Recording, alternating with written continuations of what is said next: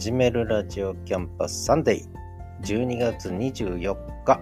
今夜はクリスマスイブですね、えー、この始めるラジオキャンパスシーズン3に入って38個目のエピソードになります、えー、今日はサンデー日曜日ということで、えー、第1コーナー人生いろいろ。第2コーナー思い出の1曲。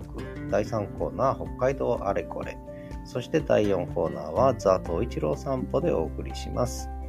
えー、前にも予告してますけれども、このシーズン3は、えー、来週12月31日大晦日で終了と。来年からは新規一転シーズン4ということですので、この人生いろいろも今日と来週と、まあ実はシーズン4でも、えー、人生いろいろのコーナー続けるつもりなんですが、えー、とりあえず今年のまとめということで何話そうかな結構悩んでます。えー、そんなわけで今日も最後まで、えー、お聴きいただければと思います。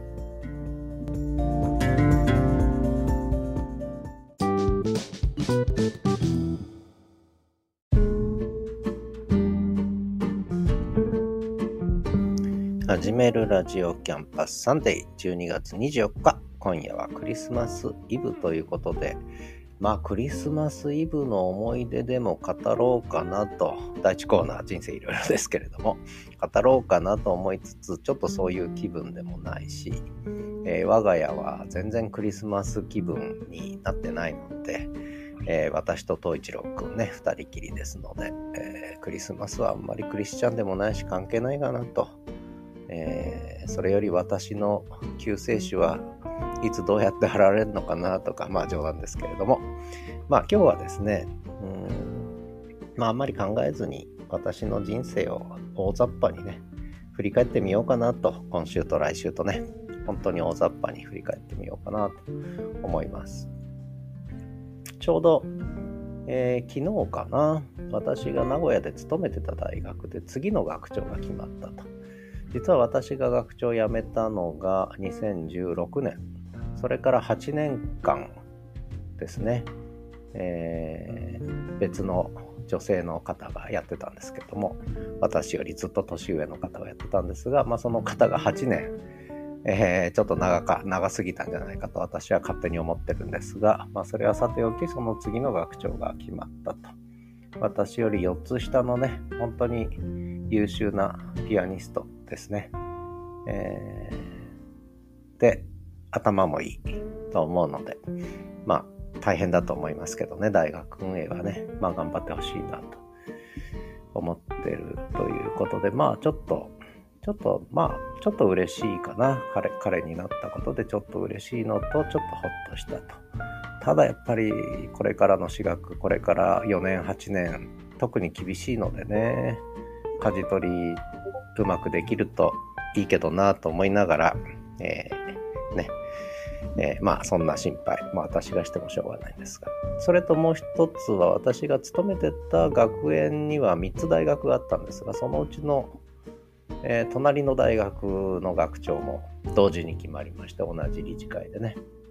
で、これが私と同級生でね、またね、えー、全く同い年で同級生なんですが、まあ彼もね、え、頑張るんじゃないかな。うん、ようやくホープが出てきたっていう感じで。えー、これも良かったんじゃないかなと。まあ、60と56なのでそう若い2人ってわけじゃないんですがやっぱり大学の学長ってのはみんな60過ぎてからなる場合が多いので。うん。まあそういう意味では若いうちに入るのかな。若い2人にエールを送りたいと思います。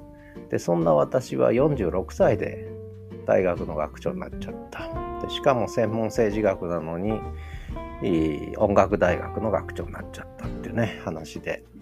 で、なった当初はね、結構周りは、なんていうのかな、ね、それこそ本当にどこの馬の骨だかわかんないのがなったぞと、大丈夫かあの大学はなんて思われてたんですけど、で、ちょうどその頃結構大学もね、かなり危機にあったので、まあ危機でもなければ僕みたいなの馬の骨をね、学長に押し上げなかったと思うんですが、よっぽどの危機だったんだと思いますね。まあ、藁をもつかむ思いで、えー、私がなっちゃったと。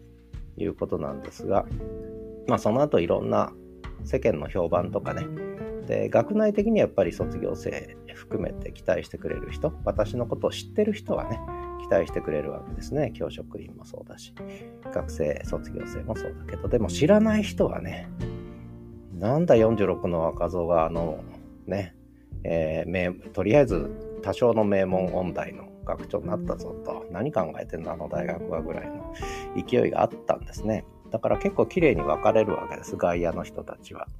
えー、怪げそうに見る人と眺めてる人と、えー、それからこう、いや、これの方が、この方がいいよってね、えー、下手にこう音楽の人がやらない方がいいよなんてね、言ってくれる人と、つまり応援してくれる人と、こう、冷ややかに見る人にこう、パ、パタッと分かれるわけですね、二つにね。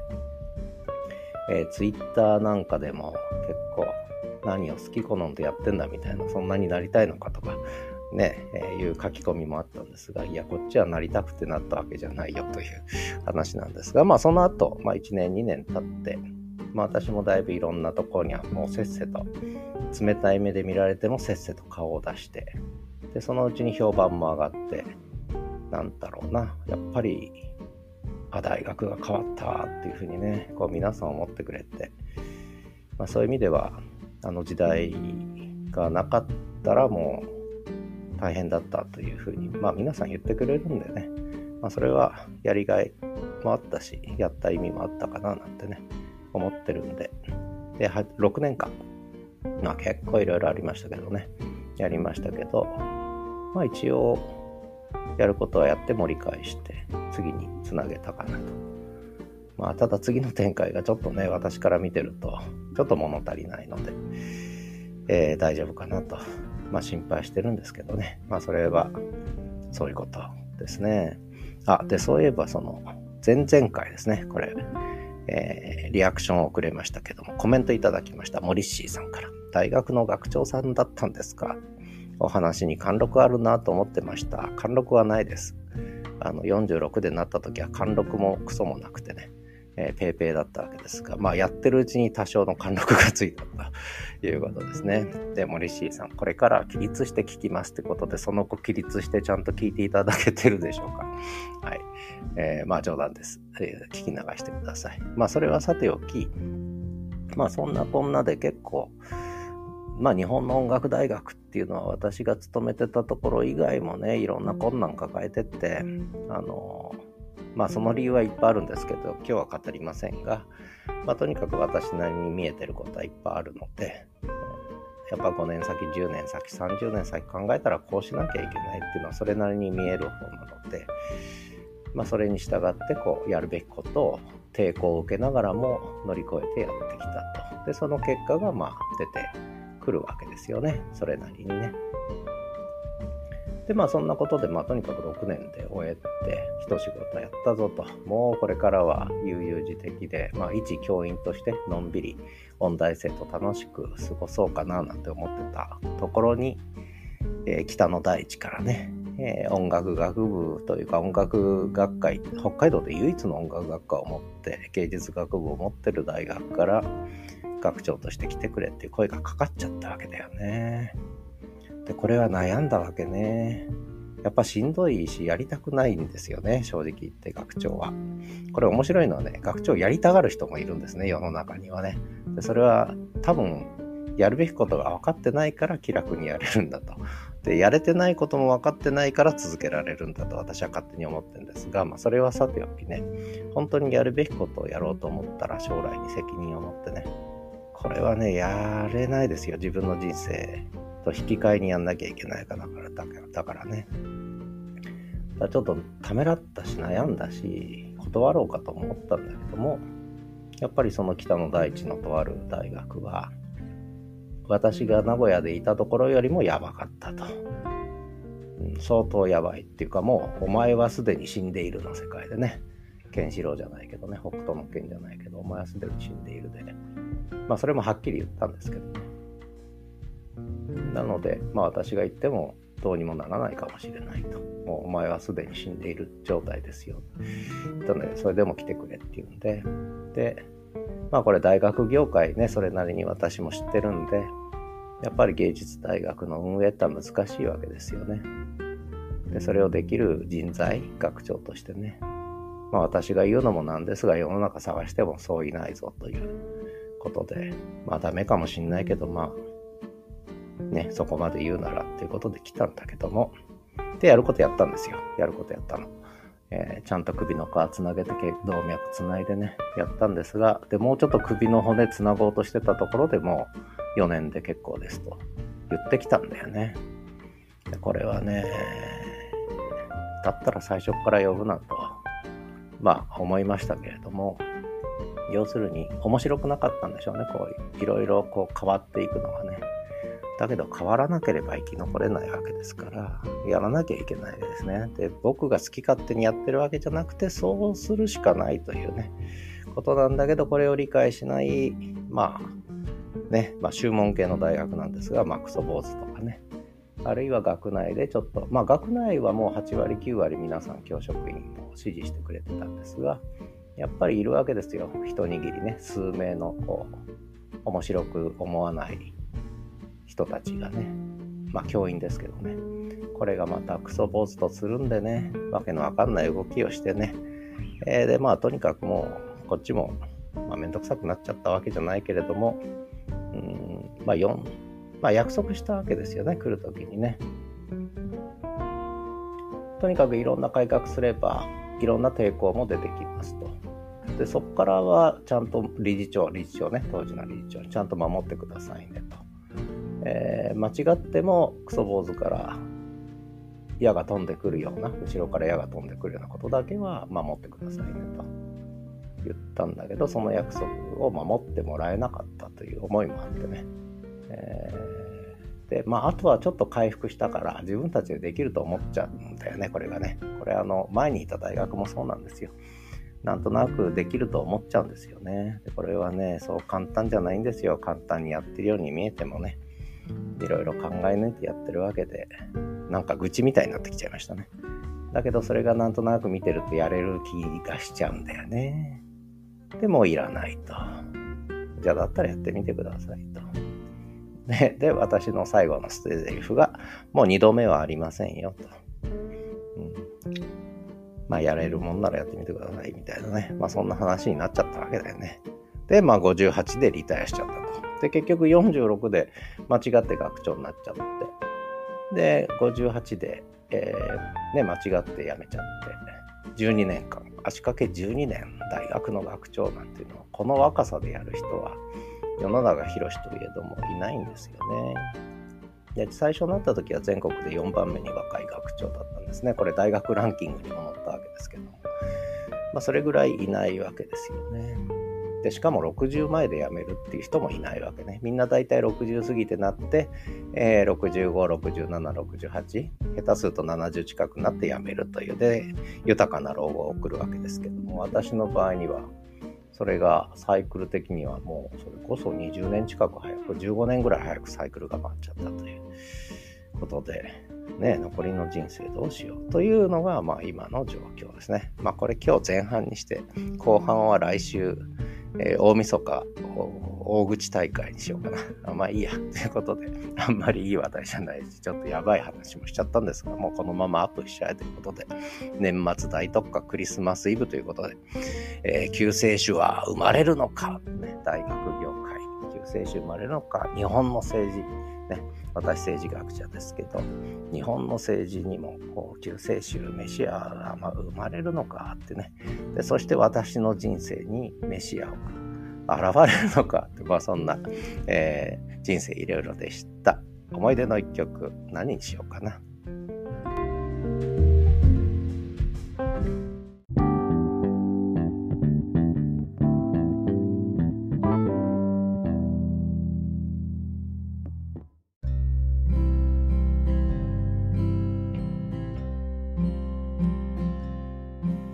始めるラジオキャンパスサンデー12月24日の配信をお送りしております。思い出の一曲、クリスマスキャロルの頃には稲垣潤一さん。なんでこの曲にしたかというと、あんまり理由はないんですが、まあ有名な曲ですよね、稲垣潤一さんの中でもね。で、これね、あの、まあなんとなくクリスマスソングがいいなと思ったんですが、最近聞いてないなということで、これが目についたというのが、まあ最大の理由なんですが、実はこれ今調べてみたんです、ウィキペディアで。そしたらなんと発売されたのが1992年 10, 10月28日、えー、私の29歳の誕生日でしたね、これ。で、ちょっとこの時娘がもう1歳になってましたね。だから、ちょうどその頃ですね、クリスマスキャロルの頃には。で、この時期いろいろ私ありまして娘が生まれる頃生まれる前妊娠中と生まれた後とね結構プライベートでいろいろありましてそれでうんでこのこれはクリスマスソングというに数えられることが多いけれども実は歌詞を聞くと倦怠期の恋人同士がクリスマスまで距離を置いてお互いの今後を見つめ直そうといった内容を男の視点から歌った楽曲なんだって、えー、ちょっと改めて聞き直さなきゃなと思いましたけれども、うん、ある意味ちょっとそういう気分だったんだね私もねその当時ね。うんなんかすごくこれを選んだのはちょっと運命だったかなっていうことでもう一回ちょっと歌詞を、えー、改めてね、えー、ちょっと咀嚼しようかななんて思ったりしてますがまあそれはさておきまあそのプライベートの話はまたいずれねいずれ、えー、することになると思いますが、えー、そんなわけで第3コーナー北海道あれこれですけど北海道あれこれ今日はねあのまあやっぱり雪がね降らない今年の札幌。いつもはこの時期はやっぱりもう少し雪が積もってんですけど今本当に道路は今日溶けちゃいましたね道路の雪は。気温も少し上がったのか溶けちゃいました。つい昨日まではツルツルでねもう道路はスケートリンク状態だったんですけど磨き上げられたスタッドレスタイヤに磨き上げられたスケートリンク状態でもう歩くとみんな滑るぐらいのえー、状態だったのが今朝はちょっと気温が上がって道路はすっかり溶けちゃいましたね。でまあ積雪も今5センチぐらいしかもう積もってないですね。だから本当に年内に雪が降らないかもしれない。で今日はクリスマスイブっていうことなんですけどホワイトクリスマスになるのかならないのか。大抵札幌はホワイトクリスマスなんですけどね、えークリスマス、ホワイトクリスマスにならないかもしれないという、まあ、そんな北海道札幌です。まあ、この後とか雪がいつ来るのかななんて思ったりしてます。で、今日はちょっとジンギスカン話しようかな。まあ、北海道といえばやっぱりジンギスカンなんですけど、まあ、ジンギスカンの話はこれまでにもちょっとしてきたんですが、この間あの高校の同窓生が我が民泊に泊まってくれて、そこでジンギスカンやったんですね。これがいつだったかな ?17 日ですね。えー、の夜です。だから前回の多分人生いろいろの時にそんな今日はジンギスカンやりますなんて話をしてたかもしれないんですけれども、えー、ジンギスカンやりました。先週日曜日の夜に。えー、我が家のバルコニーでね、ジンギスカン、炭を起こして、えー、食べました、3人で。えー、で、その、一緒に、あ、そ、我が家の民泊に泊まってくれた同級生の彼が、あ友達連れてっていいかと。本当に若い男性なんですけどね、まだ20代の。ね、仕事で知り合ったっていうか、違うな。ちょっとしたことで知り合った昔、人が札幌に住んでるっていうことで。でそれで若い彼も連れてきてくれて3人で楽しくね、あのバルコニーで、えー、ベンチコートを着て、うん、ビール飲みながら、あの、ジンギスカンやりました。美味しかったです。で、北海道札幌のジンギスカンは別に売ってる肉は本州でも一緒だと思うんですが、何が違うかというと、私実家に帰った時、本州北関東の実家に帰った時もジンギスカンやったりするんですが、何が違うかというと肉は基本一緒なんですよ。あの北海道産の羊の肉はそう簡単に手に入らないので結局オーストラリア産の羊肉を食べるわけですが何が違うかというと結局回転ですよね。回転って分かります？その売れるわけです北海道では羊肉が。だから常に新鮮な切りたての、え、羊肉がスーパーの店頭に並んでる。ところが本州羊肉めったにスーパーに置いてない。置いてあったとしてももう切ってから2日3日経っていると。スーパーの店頭でね、売れないから。っていうだけの違いなんじゃないかっていう気がするんですよね。で、なので、まあ、鮮度のいい羊肉が常に食べれる。安くね。えー、それがやっぱり北海道、札幌の、まあ、札幌に限らずですけど、北海道のいいところかなと。まあ、要するに皆さんがジンギスカンを食べる習慣があるというね。えー、だから消費があるから、だから鮮度のいい肉が出回るっていう、もうそれだけの話じゃないかなという気がします。えー、それでこれが美味しいんです。でしかも安いんです。で、夕方行くと値引きされてるんです。この間買ったのは30%引きでした。夕方行った行ったのでね。安く食べれると、ね。で、野菜を引いて、ジンギスカン。えー、そのまんま焼いて食べてもいいし、えー、野菜を引いて蒸し焼きにしてもいいんですけどね。えー、とにかくジンギスカンを食べて、で、北海道の冷たい空気の中で食べると、やっぱり本場で食べてるなーっていう気になるわけですよね。本場で食べてるなーって。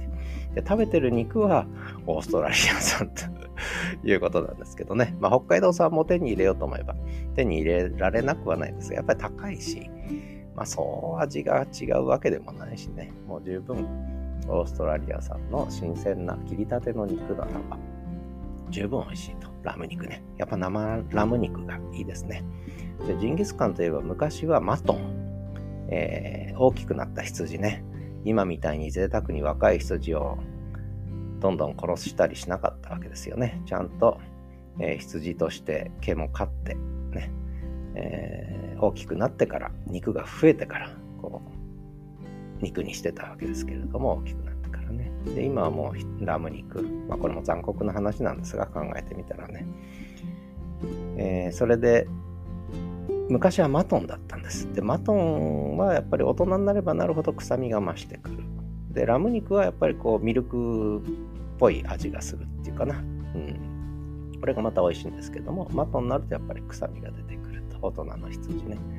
で、だからタレに漬け込むわけですね。タレに漬け込んで熟成させてなんていう食べ方が主流だったわけです。で、タレに漬け込んだ肉を焼くというのが、まあ本来のジンギスカンだったんですよね。生ラム肉を、若い羊の肉を食べるってのは本当に最近のことですよね。贅沢になりましたね。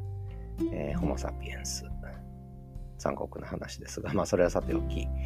えっと、で、しかもマトン肉は大体冷凍だったわけです。なるべく薄切りにして、丸くして薄切りにして、えー、冷凍にして、で、それをこう、解凍、半解凍したものをこう焼いていくというね。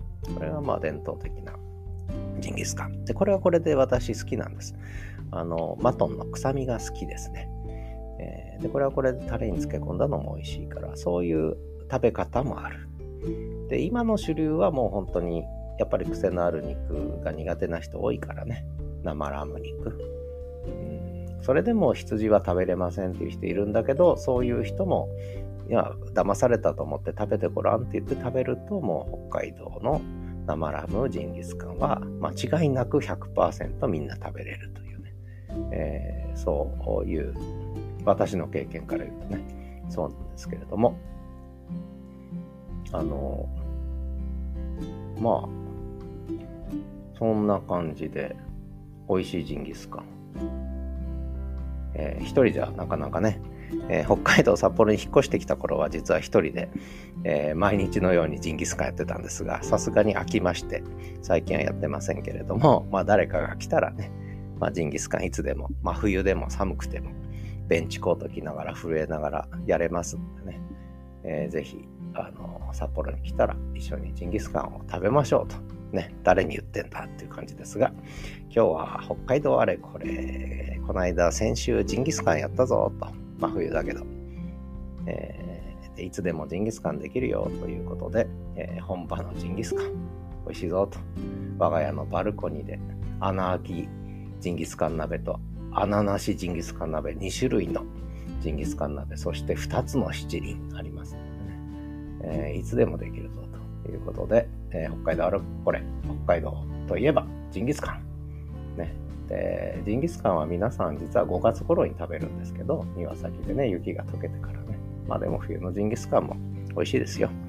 まあそんなことで、えー、今日はジンギスカンの話をタラタラとさせていただきました。ということで、えー、第4コーナー、ザ・トイチロー散歩。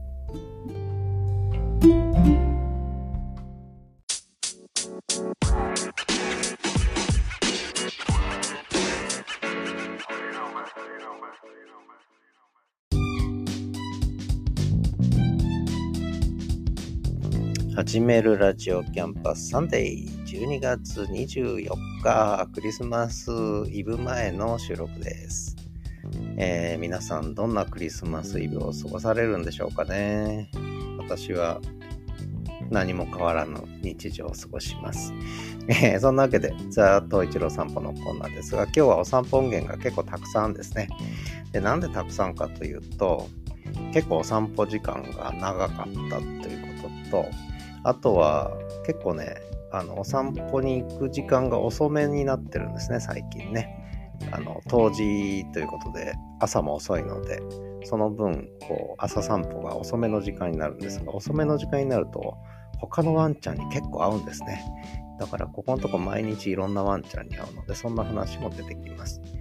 で、21日の朝、ハスキーちゃんに会いました。22日大雪予報外れました。23日も大雪予報外れました。またハスキーちゃんに会いました。夕方にもワンコに会いました。24日朝、今日ですね、え、4ヶ月の黒柴ちゃんに初めて会いましたね。堀子さんでしたね。4ヶ月の黒柴ちゃん。えー、そして最後は、トイチロくんが遊び疲れてお水を飲む音ですね、えー、ちょっと長いですが、お聞きください。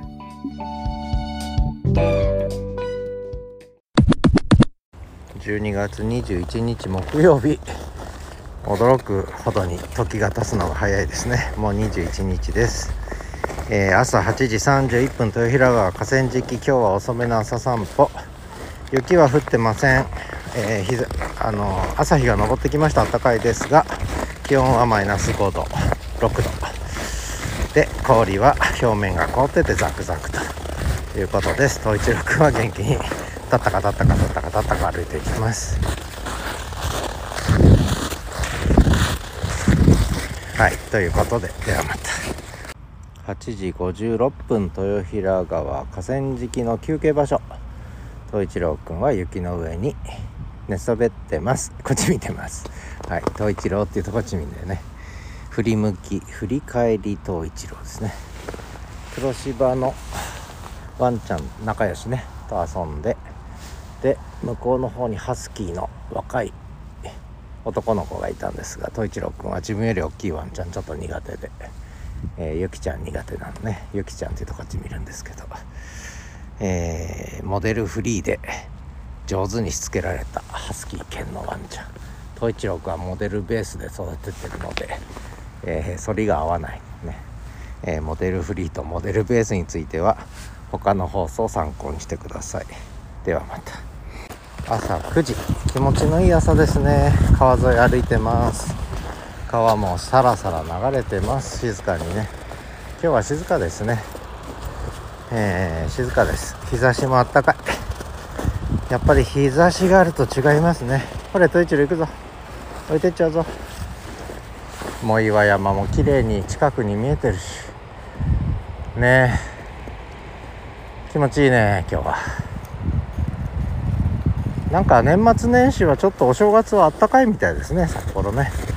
気温が結構上がるみたいなんで一回寝雪解けるかもねこれね。来週あたり来週週末あたりちょっと降るのかな。まあでもなんか雪少ないですね今のとこね今年はね。ではまた。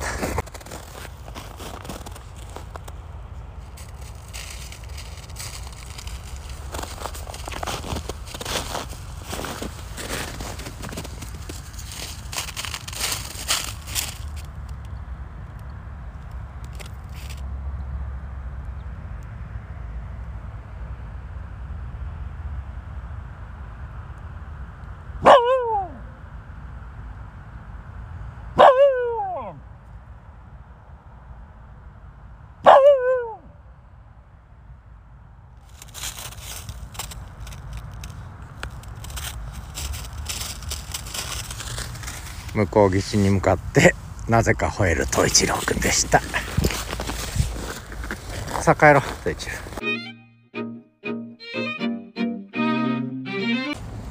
えー、22日の朝8時積雪一晩で50センチの予報が5センチも降っていない。しかも空は快晴ですね。雲一つない快晴。風もない、えー、穏やかな朝です。おっ東一郎君は駆け出した。け出しました。はいということで今日は気持ちいいですね。気温もマイナス3度ぐらいであったかいですね。まあそんな朝です。東一郎君はおやつが欲しいんだねあれ。おやつ。はいではまた。豊平川の堤防8時37分。大雪予報に裏切られた朝です。気持ちいい朝ですね。快晴ですね。ここだけ晴れてますね。向こうの方にちょっと雪雲あるけど。藻岩山も綺麗に見えるし、えー、雪はザクザクですね。はい。戸一郎君は今日も元気。はいお散歩。中間地点過ぎて休憩終わって今からお家に向かいますがここからがまた長いんだよね。30分以上かかるんだよね。ね戸一郎くん。はい。ということでなんか気持ちいい朝ですね。本当にね。青空広がって。大雪予報どこ行っちゃったんだろう。どか雪はどこで降ったんだろう。札幌市内ほとんど降ってないね。なんか最近予報外してばっかだね。暴風雪も外れたし大雪も外れたし。どうなってんでしょうね。ではまた。河川敷に降りてきたのでちょっと雪音ね。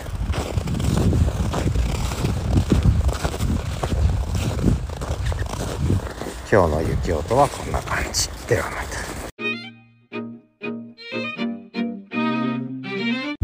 12月23日土曜日朝8時半。12月23日になっちゃいました。明日はクリスマスイブです。えー、今河川敷堤防脇の公園ですね。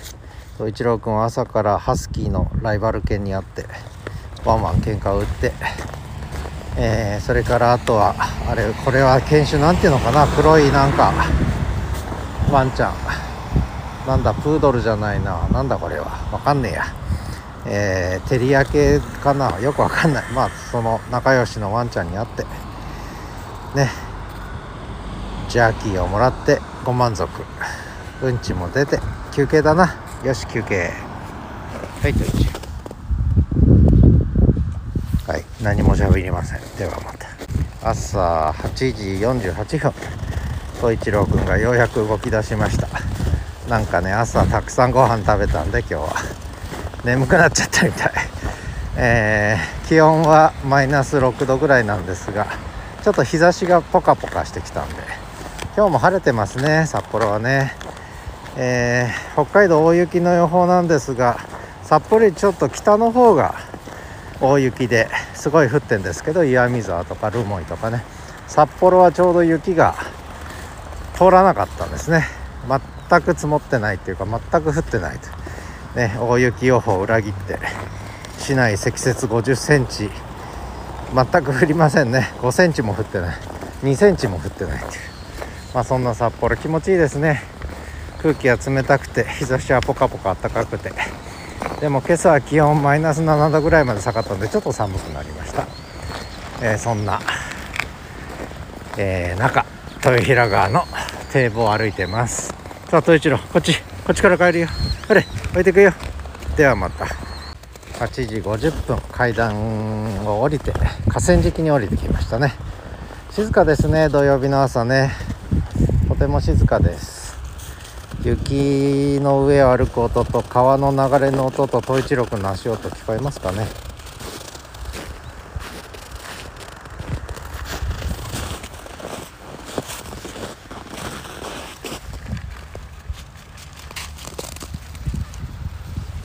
はい。統一郎君が過ぎ去っていきました。ではまた。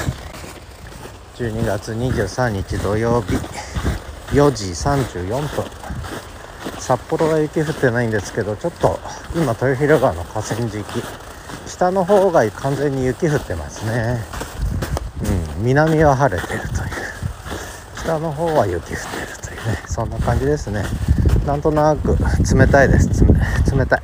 風が冷たい、えー、凍りそうなそんな感じで。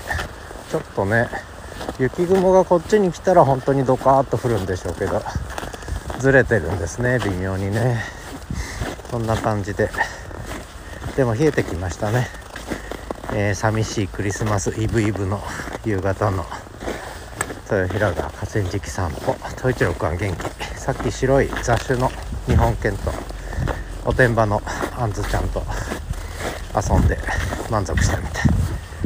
お散歩出る前にはゴールデンレトリバーの大好きな、えー、女の子のお姉さんですね。もうおばちゃんぐらいとのワンちゃんとあとコーギーの1歳になってないコーギーちゃんのこうちゃんと我が家に いっぺんに遊びに来て大変でしたけどね。ワンコだらけになってましたけど。まあそんな統一郎くんよかったね今日はねいっぱいお友達会えてね。ということでぼちぼちお家帰ります。手が冷たい。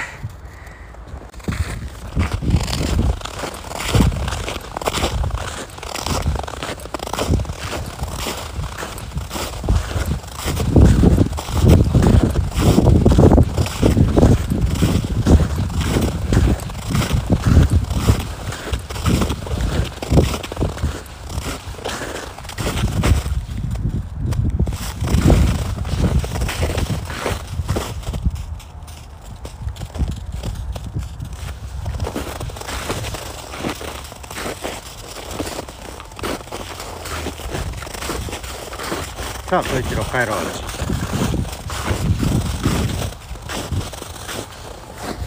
ということで帰る気になりました。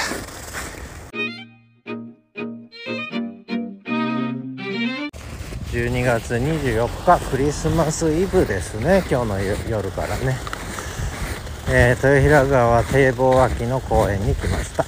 今日は家のすぐ近くの公園で、えー、4ヶ月の黒柴ちゃんに会いましてお利口さんでしたね、えー、4ヶ月の黒柴ちゃん。男の子。可愛かったですね。東一郎くんがこう兄貴風吹かしてましたけども、えー、今日はちょっと遅めの散歩です。天気は快晴。雲一つないですね。周りにはね。で気温はマイナス5度。寒いけど気持ちいい、えー、空気は冷たいけどとても爽やかな朝ですね。東一郎君は元気に走り回ってますね。絶好調ですね。で雪はほとんど降ってない。ちょっとだけまた2センチぐらい夜に降ったぐらいかな。とにかく滑ります。はい。まだ歩きやすいかな今日はね。雪が積もった分。そんな日曜日のクリスマスイブ前の朝でした。ではまた。えー、もうすぐ10時ですがまだ豊平川の堤防にいます。のんびりクリスマスイブの24日の日。曜日散歩中ビショップの7歳の男の子に会いまして久しぶりにね東一郎くん嬉しくて遊びまくってますけど。ね楽しく遊ばしてもらいました。よかったです。さあ帰るぞ東一郎今遊びの名残を確認中ね。おしっこ上書き全部してから帰るみたいですので。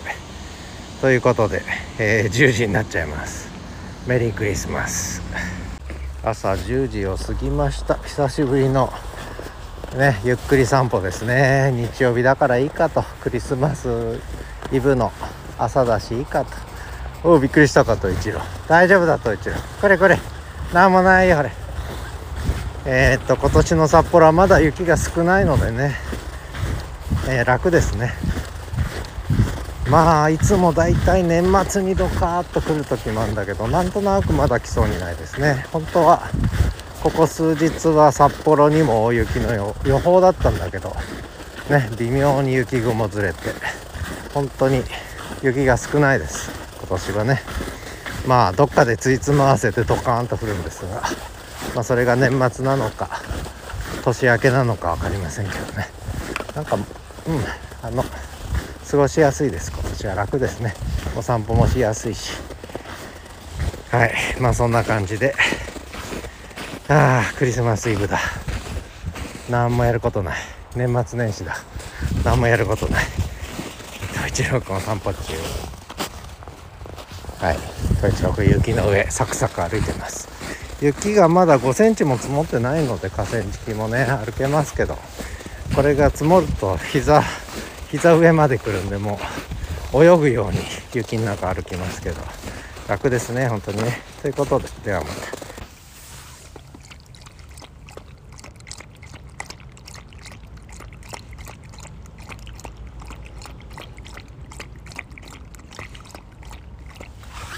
はい、と一郎君お水飲んでますいっぱい遊んだんで喉乾いたみたいですね。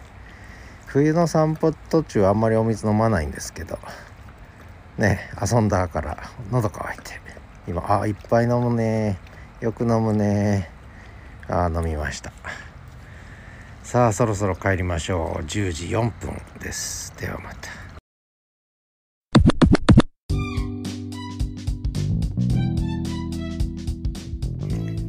ということで、東一郎くんの散歩結構長かったですね。いろいろお聞きいただいたけれども、一つは雪の歩く音ね、それからもう一回私が結構いろいろ同じようなことを繰り返して喋ってましたけれども、えー、ちゃんとお聞きいただけたでしょうか。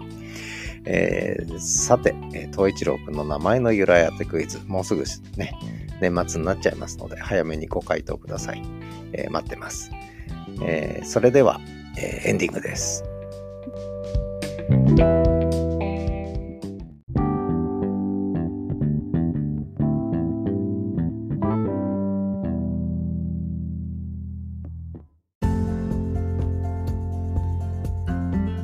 始めるラジオキャンパスサンデー12月24日クリスマスイブの日の配信をお送りしてまいりました。最後までお聞きいただいた方、ありがとうございました。まあ、少しダラダラする内容だったと思いますが、まあ、年末ですのでご容赦ください。ということで、これが38個目のエピソードシーズン3ですね。で、次回が12月27日、クリスマスも終わっても年末カウントダウンということで、ウェンズデーお送りして、そして最後が12月31日大晦日に、始めるラジオキャンパスサンデー最終回、シーズン3の最終、最終回40回目をお送りして、そして新年特大号ボーナストラックをお送りしたらもうシーズン3終わりということで、来年2024年はシーズン4に入ります。シーズン4は週1回のペースに落とします。ちょっと他にやることもできていたので 週1回。で、聞く方もこれ週2回だと多いと思うんですよね。なので、週1回のペースに落として。で、問題は、あシーズン4を水曜日に配信するのか、日曜日に配信するのか、それとも別の曜日に配信するのか。えー、ある程度決めてるんですが、また考えたいと思います。ということで今日も最後までお聴きいただきありがとうございました。次回12月27日です。良いクリスマスをお迎えください。ではまた。